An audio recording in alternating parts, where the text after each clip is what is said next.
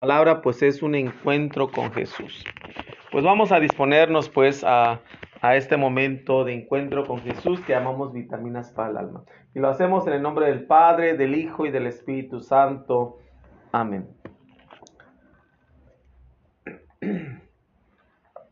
Adoremos a nuestro Dios, aleluya. Adoremos al Padre y al Hijo y al Espíritu Santo, aleluya. Fuerte es su amor para nosotros, la fidelidad del Señor es eterna. Gloria al Padre y al Hijo y al Espíritu Santo, por los siglos de los siglos. Amén. Aleluya.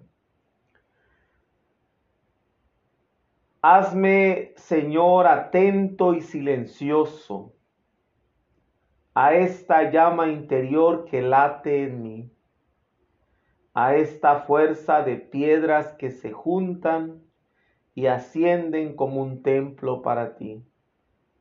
Que suene en mi interior hueco y profundo el gran eco pausado de tu voz. Que yo escuche, medite, mientras tú haces tus palabras en mi verdad, Señor. Amén. Es un himno que quiere invitarnos a, a este esta necesidad de pedirle a Dios que nos haga atentos y silenciosos. A veces en medio del bullicio, en medio del ruido del mundo, necesitamos estos espacios donde podamos estar atentos a Dios. Dios nos habla en todo momento, pero a veces necesitamos el silencio para poder escuchar esta voz de Dios. Y por eso dice este himno, Hazme, Señor, atento y silencioso. A veces es bueno hasta apagar la tele, apagar, este, apagar el radio, la música, quitarnos los audífonos para dejar que nos hable Dios en el silencio, que el silencio nos grite la voz de Dios. Dice, eh, a esta llama interior que late en mí, porque sabemos que Dios está en nuestro interior. Dios está en todas partes, pero si queremos buscar a Dios en lo profundo, está en nuestro ser. Y por eso los, eh, los grandes santos como San Agustín decía, tanto te busqué fuera de mí sin saber que estabas dentro de mí. Eh, y dice, a esta fuerza de piedras que se juntan y ascienden como un templo para ti. Eh, estas piedras que sabemos que en, una construcción, especialmente cuando se usan piedras, se van colocando y se va haciendo pues todo, eh, todo este edificio, Pues que Dios nos, nos haga también eh, como estas piedras, siga formando, siga construyendo nuestro templo, nuestra vida en él. Dice que suene en mi interior hueco y profundo el gran eco pausado de tu voz que suene en mi interior la voz de Dios, que suene en nuestro interior la voz de Dios. Dice que yo escuche y medite, que yo escuche y medite. necesitamos escuchar la voz de Dios, pero meditar también esta, esta voz de Dios, para que sus palabras este, se hagan verdad en mí, para que las palabras de Dios se hagan verdad en mi interior. Vamos a, meditar las lecturas de, este próximo domingo, que es el décimo sexto domingo del tiempo ordinario. Ya estamos avanzando en los domingos ordinarios, en esta escuela de los discípulos de Jesús. Yo digo que el tiempo ordinario es la escuela de, la escuela de los discípulos. Jesús es el maestro, nosotros somos los discípulos. Tenemos que reunirnos en torno a Él, que nos va dando unas enseñanzas cada domingo en un cierto orden, por eso se llama el tiempo ordinario. La primera lectura es del libro de la sabiduría, capítulo 12, versículo del 13 y de ahí salta al versículo 16 al 19. Dice el libro de la sabiduría, no hay Dios más que tú, Señor, que cuidas de todas las cosas. No hay nadie quien tenga que, a quien tengas que rendirle cuentas de la justicia de tus sentencias Tu poder es el fundamento de, la, de tu justicia, y por ser el Señor de todos, eres misericordioso con todos. Tú muestras tu fuerza a los que dudan de tu poder soberano y castigas a quienes conociéndolo te desafían. Siendo tú el dueño de la fuerza, juzgas con misericordia y nos gobiernas con delicadeza, porque tienes el poder y lo usas cuando quieres. Con todo esto has enseñado a tu pueblo que el justo debe ser humano y has hecho de tus hijos y has perdón, y has llenado a tus hijos de una dulce esperanza, ya que al pecador le das tiempo para que se arrepienta. Palabra de Dios. Te alabamos, Señor. El libro de la sabiduría, eh, como su nombre lo dice, va, eh, nos muestra siempre en una, manera literaria, poética, eh, unas frases profundas de sabiduría. El libro de la sabiduría, que en este caso este, viene a hacer una reafirmación del monoteísmo de, del pueblo judío. Monoteísmo significa que hay un solo Dios, no hay más dioses, creemos en un solo Dios. Quiere reafirmar este monoteísmo eh, de Israel frente a los egipcios y a los cananeos. Los otros pueblos tenían otros dioses, pero el pueblo de Israel solamente creía en un solo Dios.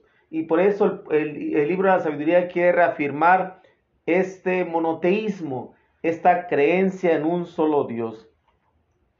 Es una, e, es una teología hermosa la que nos habla, donde nos habla de las acciones de Dios. Él cuida de todo lo que existe y nadie tiene que demostrar que es justo. Nadie tiene que demostrar que Él es justo porque Él eh, cuida de todo lo que existe.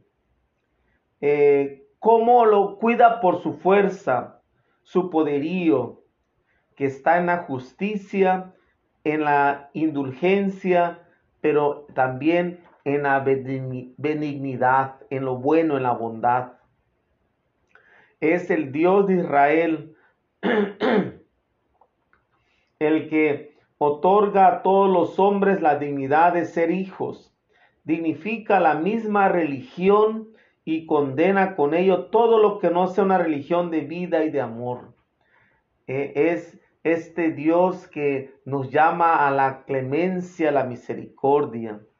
Y es un hermoso, realmente un hermoso escrito del libro de la sabiduría, donde dice, no hay más Dios que tú, Señor, que cuidas de todas las cosas. Esta confianza de que Dios cuida de todo. Dice, no hay, no hay nadie a quien tengas que rendirles cuentas. Dios no tiene a nadie superior a Él. Él es lo más grande que existe. Eh, Dice, tu poder es el fundamento de tu justicia.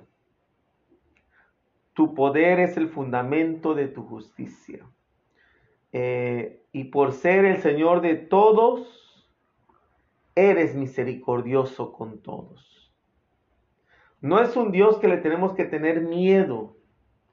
Es un Dios que tenemos que tener la confianza que es misericordioso su nombre podríamos decir que es misericordia, que San Juan a lo mejor va a decir su nombre es amor, y en el amor reside la misericordia.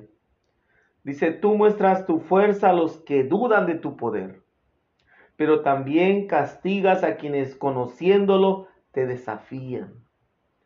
Es este Dios que siempre quiere reafirmarnos en Él, quiere mostrarnos quién es Él. Pero hay gente que a lo mejor puede desafiar a Dios y aunque lo conozca, aunque sepa, se atreve a dudar. Y a lo mejor, y, podríamos decir que la, mm, podría ser a lo mejor el pecado contra el Espíritu Santo que aún conociendo, desafiamos.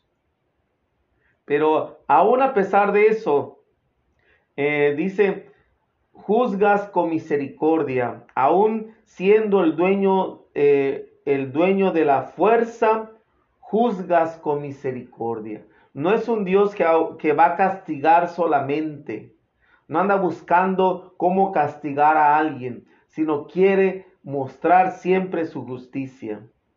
Dice, has enseñado a tu pueblo que el justo debe ser humano.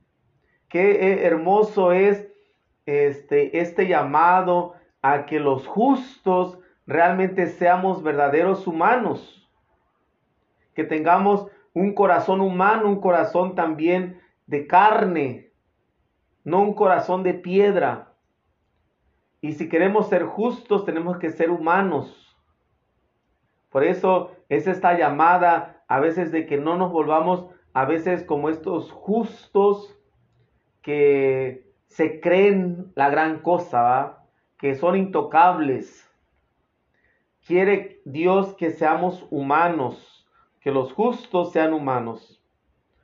Y has llamado a tus hijos a una dulce esperanza, ya que al pecador le das tiempo para que se arrepienta. Dios tiene, tiene esta paciencia con nosotros pecadores para que nos arrepintamos. Tiene paciencia con el pecador. Espera que se arrepienta. Es un Dios misericordioso. El Salmo es el Salmo 85. Dice el estribillo, tú Señor eres bueno y clemente. Tú eres, tú Señor eres bueno y clemente puesto que eres Señor bueno y clemente, y todo amor con quien tu nombre invoca. Escucha mi oración y a mi súplica da respuesta pronta. Señor, todos los pueblos vendrán para adorarte y darte gloria, pues solo tú eres Dios y tus obras, Señor, son portentosas. Dios entrañablemente compasivo, todo amor y lealtad, lento a la cólera, eh, ten compasión de mí, pues clamo a ti, Señor, a toda hora.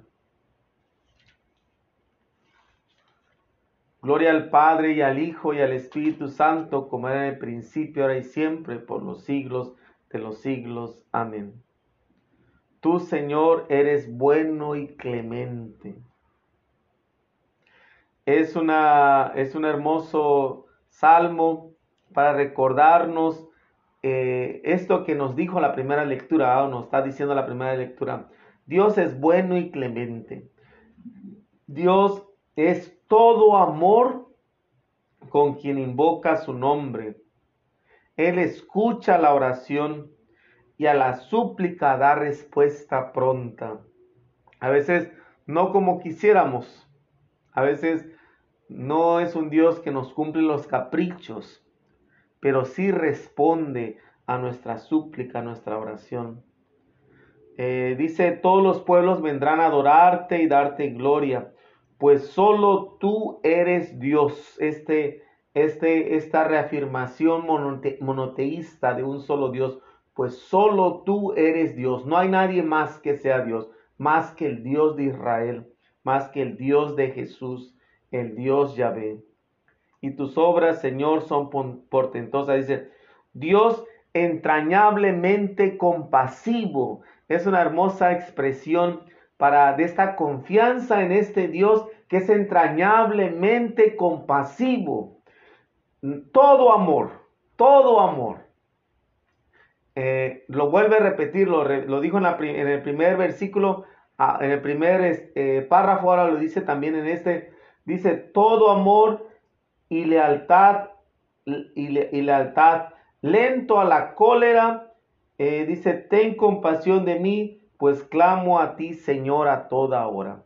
Es un Dios entrañablemente compasivo, todo amor y leal lento a la cólera, lento a la cólera.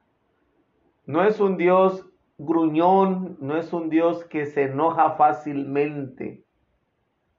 No es un Dios que es un policía que está viendo qué cometemos de error para, para, para castigarnos. A veces yo creo que es esta, esta manera a veces negativa de mostrar a Dios como un Dios que castiga, un Dios que este, mira nomás nuestros errores. Es un que o a veces hasta se le se dice desde pequeño a veces a los hijos, cuida, este, pórtate bien porque Dios todo lo ve. Pórtate bien porque Dios te va a castigar. Y no es lo que nos muestra al menos esta parte de la escritura. Es un Dios entrañablemente compasivo, todo amor, leal y lento a la cólera. Vamos a pasar a la segunda lectura que es de la, del apóstol San Pablo a los romanos, capítulo 8, versículo del 26 al 27. Solamente dos versículos. Hermanos, el Espíritu nos ayuda en nuestra debilidad, porque nosotros no sabemos pedir lo que nos conviene pero el Espíritu mismo intercede por nosotros con gemidos que no pueden expresarse con palabras. Y Dios que conoce profundamente los corazones, sabe lo que el Espíritu quiere decir, porque el Espíritu ruega conforme a la voluntad de Dios por los que le pertenecen. Palabra de Dios, te alabamos Señor. La segunda lectura es, eh, eh, es, lo que, este, en lo que nos quedamos el domingo pasado. Es este capítulo 8 de, de Romanos que ahora abarca del 26 al 27. Eh, y hace ocho días nos hablaba de que la naturaleza, el, el, el, la creación entera gime con dolores de parto para ser liberada en la libertad de los hijos de Dios ahora nos habla sobre este papel del Espíritu en la vida cristiana. Eh, son unos, son dos, dos, solamente dos versículos, pero son unos versículos preciosos de una experiencia, de una de las experiencias más grandes del ser humano, la interiorización de la oración, el Espíritu que conoce nuestra debilidad. El Espíritu conoce nuestra debilidad y por lo tanto vive dentro de nosotros para poder acceder a la intimidad de Dios, para pedirle, rogarle y exponerle nuestras cosas, nuestras necesidades, nuestros anhelos. Es por medio del Espíritu que aprendemos no solamente que Dios nos ha creado, sino que no nos abandona nunca, ante la, ante la impotencia de nuestra debilidad. El mismo Espíritu de Dios gime dentro de nosotros, sufre con nosotros, anhela con nosotros la liberación. No estamos solos, sino que nos acompaña Dios con su Espíritu. Eh, es una de, las partes de, San Pablo que a mí me, encanta. El, tenemos que confiar en el Espíritu Santo, el Espíritu que eh, nos ayuda en nuestra debilidad. ante las luchas que vivimos, no luchamos solos, el Espíritu está luchando con nosotros. Es la gracia de Dios la que está luchando por salvarnos, mientras el pecado quiere condenarnos, mientras el mundo quiere condenarnos, mientras el, demonio eh, nos quiere condenar la gracia y el Espíritu de Dios está trabajando para salvarnos. Porque dice, nosotros no sabemos pedir lo que nos conviene. Por eso es bueno pedirle la ayuda al Espíritu que nos ayude a pedir lo que nos conviene. Dice el Espíritu mismo intercede por nosotros con gemidos, gemidos. Usa esta palabra, ¿ah? con gemidos que no se pueden expresar con palabras. El Espíritu gime por nosotros. Y Dios dice que conoce profundamente los corazones, sabe lo que el Espíritu quiere decir, porque el Espíritu ruega conforme a la voluntad de Dios. El Espíritu ruega conforme a la voluntad de Dios. Es una hermosa eh, manera de confiar que en nuestra oración diaria, en nuestra meditación diaria, en nuestro encuentro con Dios diario, eh, es pedirle al Espíritu que nos que interceda para que Él nos enseñe cuál es la voluntad de Dios, para que ruegue este, conforme a la voluntad de Dios, no conforme a nuestra voluntad, no conforme a nuestros deseos, no conforme a nuestros apetitos, no conforme a nuestros anhelos, sino conforme a la voluntad de Dios, que al final es el, el gran anhelo de nuestro espíritu, es el gran anhelo, es el gran deseo, el, el, es, es, el gran deseo y anhelo y, eh, de nuestras vidas. Es la voluntad de Dios. Que sea el Espíritu que nos ayude a, a poder rogar y pedir lo que nos conviene no lo que queremos, no lo que nuestro capricho, sino lo que nos conviene realmente. Vamos a pasar ahora al plato fuerte que es el Evangelio. Estamos en el Evangelio de San Mateo, este, que es en este ciclo A, el Evangelio de San Mateo, y es el capítulo 13, versículo del 24 al 43. Es uno de los evangelios y, el domingo pasado también escuchamos un evangelio largo, pues este domingo no es la excepción, volvemos a escuchar un evangelio largo y continuamos en esta, en este, esta enseñanza, en esta escuela de Jesús a través de parábolas. Lectura del Santo Evangelio según San Mateo. En aquel tiempo Jesús propuso esta parábola a la muchedumbre el reino de los cielos se parece a un hombre que sembró buena semilla en su campo. Pero mientras los trabajadores dormían, llegó un enemigo del dueño, sembró cizaña entre el trigo y se marchó.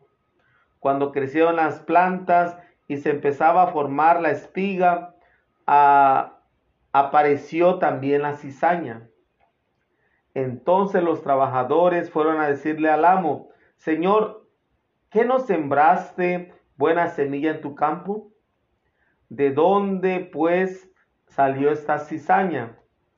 El amo les respondió, de seguro lo hizo un enemigo mío. Ellos le dijeron, ¿quieres que, que vayamos a arrancarla? Pero él les contestó, no, no sea que al arrancar la cizaña arranquen también el trigo. Dejen que crezca que crezcan juntos hasta el tiempo de la cosecha. Y cuando llegue la cosecha, diré a los segadores, arranquen primero la cizaña y, aten en gavillas para quemarla, y luego almacenen el trigo en mi granero. Luego les propuso otra parábola. El reino de los cielos es semejante a la semilla de mostaza que un hombre siembra en un huerto.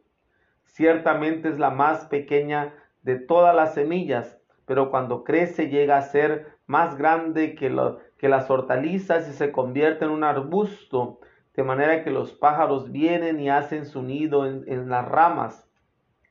Les dijo también otra parábola. El reino de los cielos se parece a un poco de levadura que tomó una mujer y la mezcló con tres medidas de harina, y toda la masa acabó por fermentar.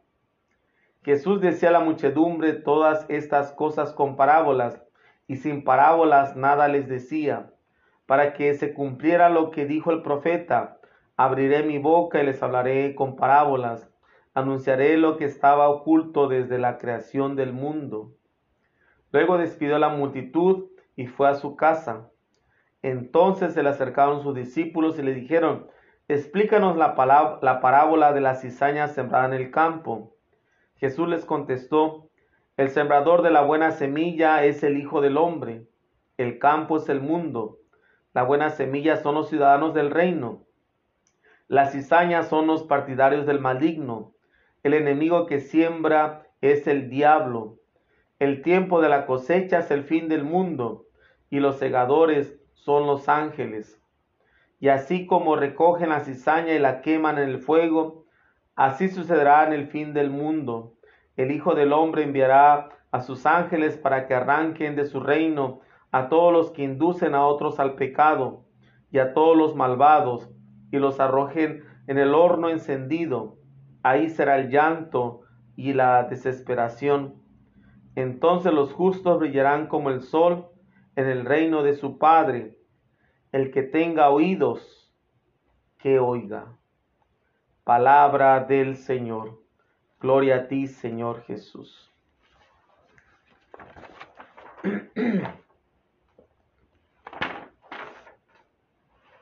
Este tercer domingo, este, de manera consecutiva, volvemos a, perdón, eh, este tercer, este domingo, el Evangelio nos expone hoy la parábola de la cizaña que aparece en medio del trigo. Es, la, es esta continuación, hace ocho días Jesús empieza a hablar en parábolas y nos habla de la parábola del sembrador, el sembrador que es Dios que va esparciendo generosamente la semilla por donde quiera. Eh, quiere encontrar tierra buena, pero a veces encuentra tierra en el camino o en, la semilla cae en el camino, cae en, tierra pedregosa o, tierra con espinos, pero también hay tierra buena, pero quiere crear, quiere que la palabra, la palabra que es la semilla, genere fruto. Y está hablando ahora de las parábolas del reino de los cielos.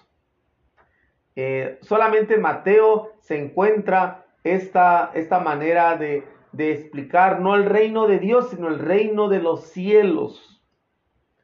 Eh, el reino de los cielos, que es el proyecto y el plan de Jesucristo en la tierra. Jesús quiere enamorarnos del reino de Dios, quiere que seamos partidarios del reino, quiere que seamos partidarios y luchemos también por el reino. Y en el Padre nuestro va a decir que, tu, que que se haga tu voluntad así en el cielo como en la tierra. Venga a nosotros tu reino. El Evangelio nos expone pues esta parábola. Eh, y es una hermosa parábola para hablar de, del por qué existe la maldad. Si Dios eh, está en el mundo, ¿por qué existe la maldad? ¿Por qué hay gente que se afana en la, en maldad? porque hay gente que se siente inclinada a la maldad, porque a veces a los buenos a veces les suceden cosas malas, o a veces porque pareciera que el trabajo de, del mal está aún en la vida de los buenos, de la gente honesta. Porque a veces la gente honesta tiene que sufrir por la maldad de otros. Por el, ¿Cuál es el sentido de la maldad en el mundo? El dueño que es Dios, eh, ha sembrado la buena semilla. La buena semilla son los partidarios del reino de los cielos. Las cizañas son los partidarios del maligno. El enemigo es el diablo, dice Jesús. Y el dueño sabe que él ha sembrado buena semilla. Eh, y, pero la pregunta clave es ¿Quieres que arranquemos la cizaña? Y a veces yo creo que eh, esta, esta pregunta de saber cuál es la acción de Dios en medio de, un mundo a veces que eh, pareciera malvado, pareciera corrompido. Y hay una, e, eso es parte de la tradición y de hecho ah, sabemos que hay otros evangelios que se llaman libros apócrifos Ahí está el, Evangelio de Santo Tomás que nos habla también de esta, de este, de esta parábola de la, de, la, de, la buena semilla y la cizaña, del trigo y la cizaña. En el, en el capítulo 57 del Evangelio de Santo de, Tomás, ¿verdad? Que no que la iglesia no lo aprobó como un, como un evangelio este, inspirado. La iglesia es quien definió la, Biblia. Por eso los protestantes no tienen que decirnos cuál es la verdad de la Biblia, porque fue la iglesia quien, quien definió eh, los libros de la Biblia. Eh, y quiere llamar la atención a esta paciencia eh, de Dios con los impacientes, de, de, esta, de esta impaciencia a veces frente al mal y frente a los que son malos.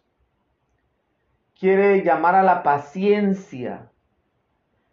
A veces somos impacientes porque quisiéramos que Dios actuara rápidamente.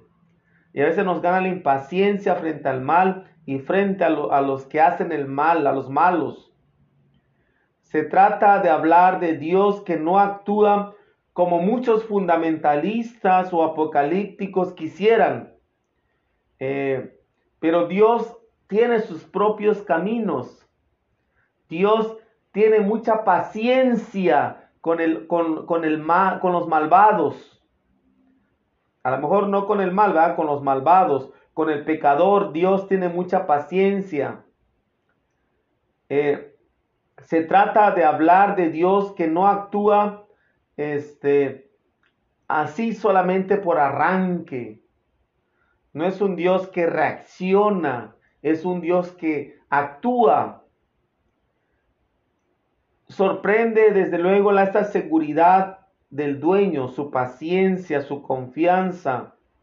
Diríamos que su bondad, su justicia que espera los, acontecimientos finales. Esta parábola es exclusiva de Mateo. No aparece en nosotros evangelistas en los otros tres evangelistas de la Biblia. Eh, no es solamente Dios el que siembra, sino que hay otros que lo hacen. Y por eso yo creo que nos muestra también de que en, en el mundo no solamente Dios actúa, también el mal actúa.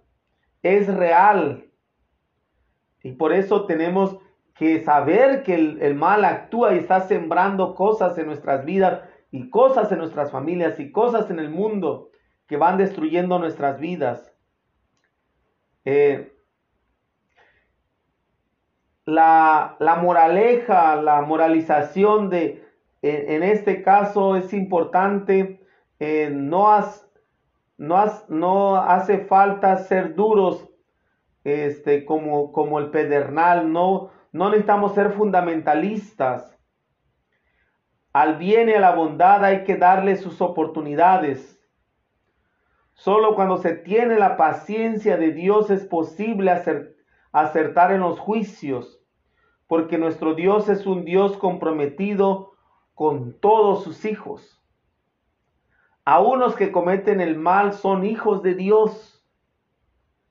Es difícil a veces creerlo pero también son nuestros hermanos y a veces tenemos que confiar en la paciencia de Dios. Eh, yo sé que a lo mejor suena un poco este, escandaloso esto, ¿ah? pero es a veces pedirle a Dios que tenga, que, ayude, que transforme y que lo haga conforme a su voluntad. Eh, no es razonable defender que el hombre solamente pueda accesar a, acceder a Dios cuando es perfecto. Eso es puro fundamentalismo y teológicamente es indefendible. En la religión evangélica, en la, en religión, de nuestra religión que es evangélica, porque está basada en el Evangelio, planteada por Jesús, toda persona tiene sus oportunidades desde sus experiencias de gracia y también de miseria. Todos, todos tenemos la oportunidad de acceder a Dios. Dios quiere salvarnos, Dios busca salvarnos. Esta parábola de la cizaña y el trigo puede ser una descripción de nuestra propia vida personal porque sabemos que no siempre hemos sido buenos, que no siempre hacemos el bien, a veces también dejamos que el mal, el, maligno, el enemigo, Satanás, también ponga su semilla a veces en nuestros corazones, que guardemos resentimiento, que actuemos por envidia, que, que por orgullo, que actuemos por celos, por tantas cosas negativas, porque dejamos que Satanás también siembre algo en nosotros. Por eso esta parábola también habla de nuestra propia vida personal. Y Dios es paciente con nosotros, ha sido paciente y será paciente con nosotros. Todos sabemos que debemos de dar, de dar cuenta de nuestra vida. Al final de, de todo vamos a dar cuenta, pero la paciencia divina es un regalo que todos necesitamos.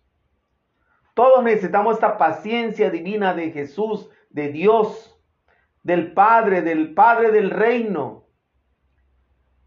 Nuestra vida, que sabemos que vamos a dar cuentas, algún día vamos a rendir cuentas de lo que hacemos. Algún día vamos a comparecer delante de Dios. Algún día a lo mejor vamos a comparecer delante de aún de la justicia en el mundo. Si cometemos un mal grande, pero tenemos que confiar en la paciencia de Dios. Una religión no se mide por la injundia de su perfección, sino por la entraña de su, de su misericordia. Nuestra religión tiene que medirse por estas entrañas de misericordia y no por la perfección. Sabemos que nuestra, nuestra religión, eh, nuestra religión no es perfecta.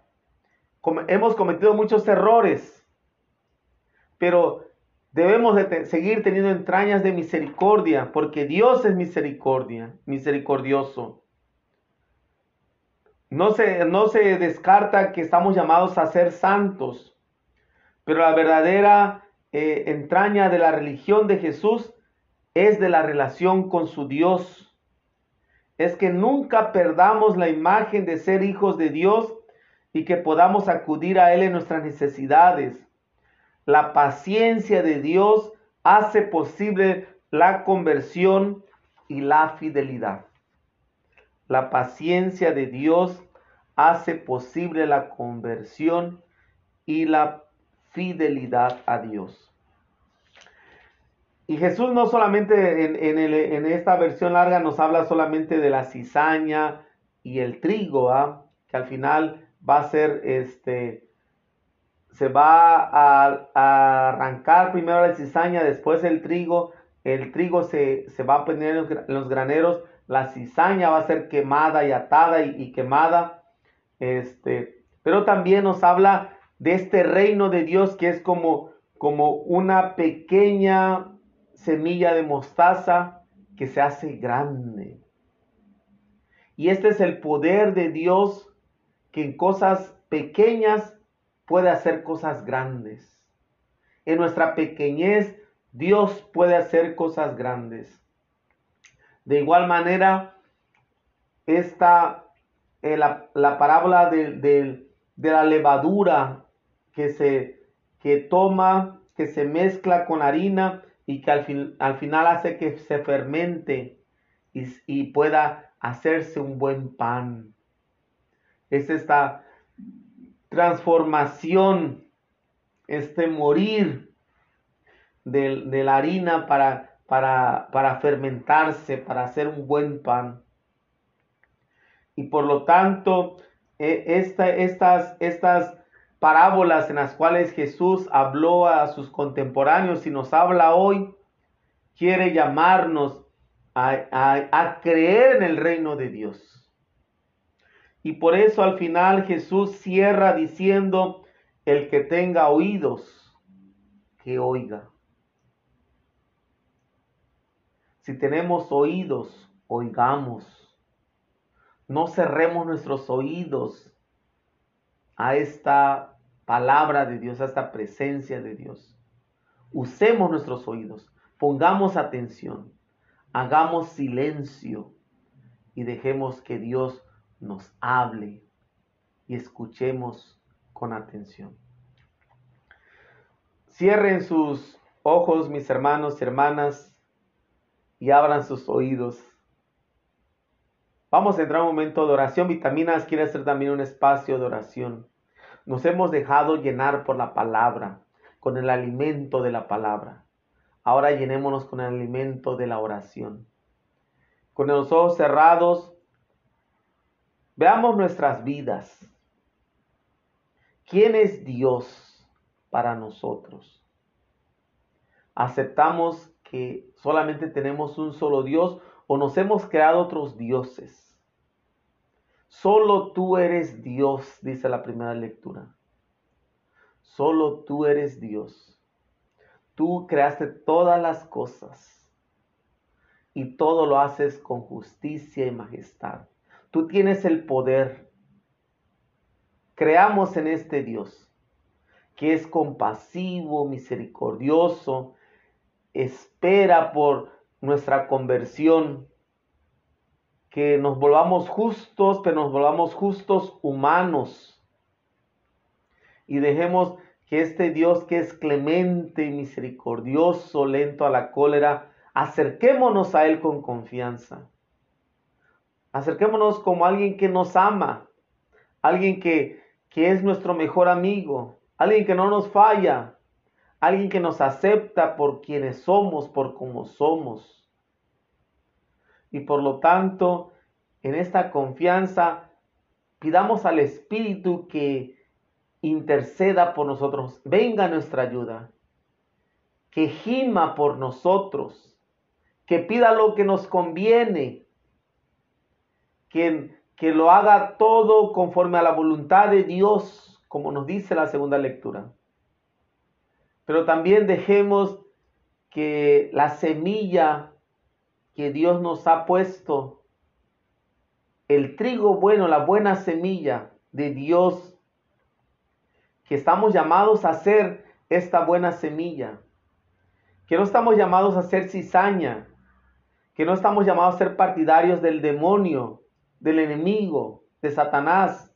Estamos llamados a ser cizaña, eh, eh, a ser trigo buenos, porque somos semilla buena, no a ser cizaña.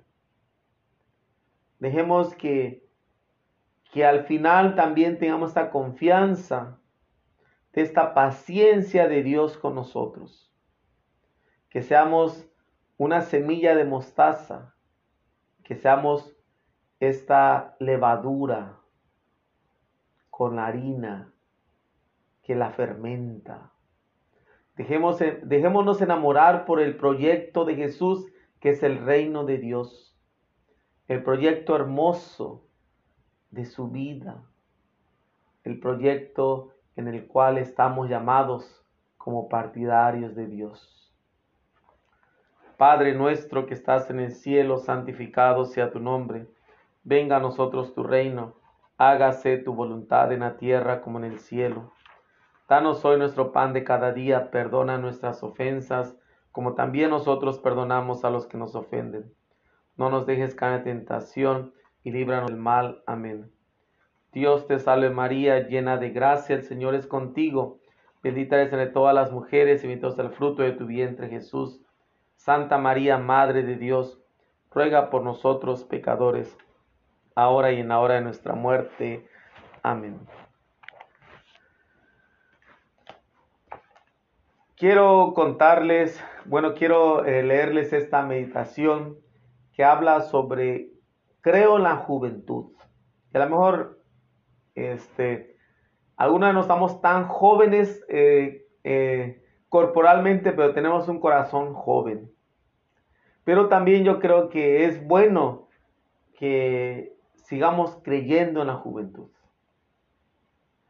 Voy a leerles esta meditación, se llama Creo en la juventud. Dice, creo en la juventud, comprometida en el mundo de hoy capaz de, de tomar el, el relevo de los mayores, sin prisas ni atropellos, en paz y amistad. Creo en una juventud que siente los problemas de los seres humanos y no se cruza de brazos ante la injusticia y la opresión. Creo en una juventud que aborrece el verbo destruir y no tiene como norma la actuación la, de actuación la violencia. Creo en una juventud que sobre todo y a pesar de todo no pierde sus ilusiones y espera y lucha por un ideal. Creo en una juventud sincera y abierta a la generosidad, con defectos y derrotas, con deseos siempre de más.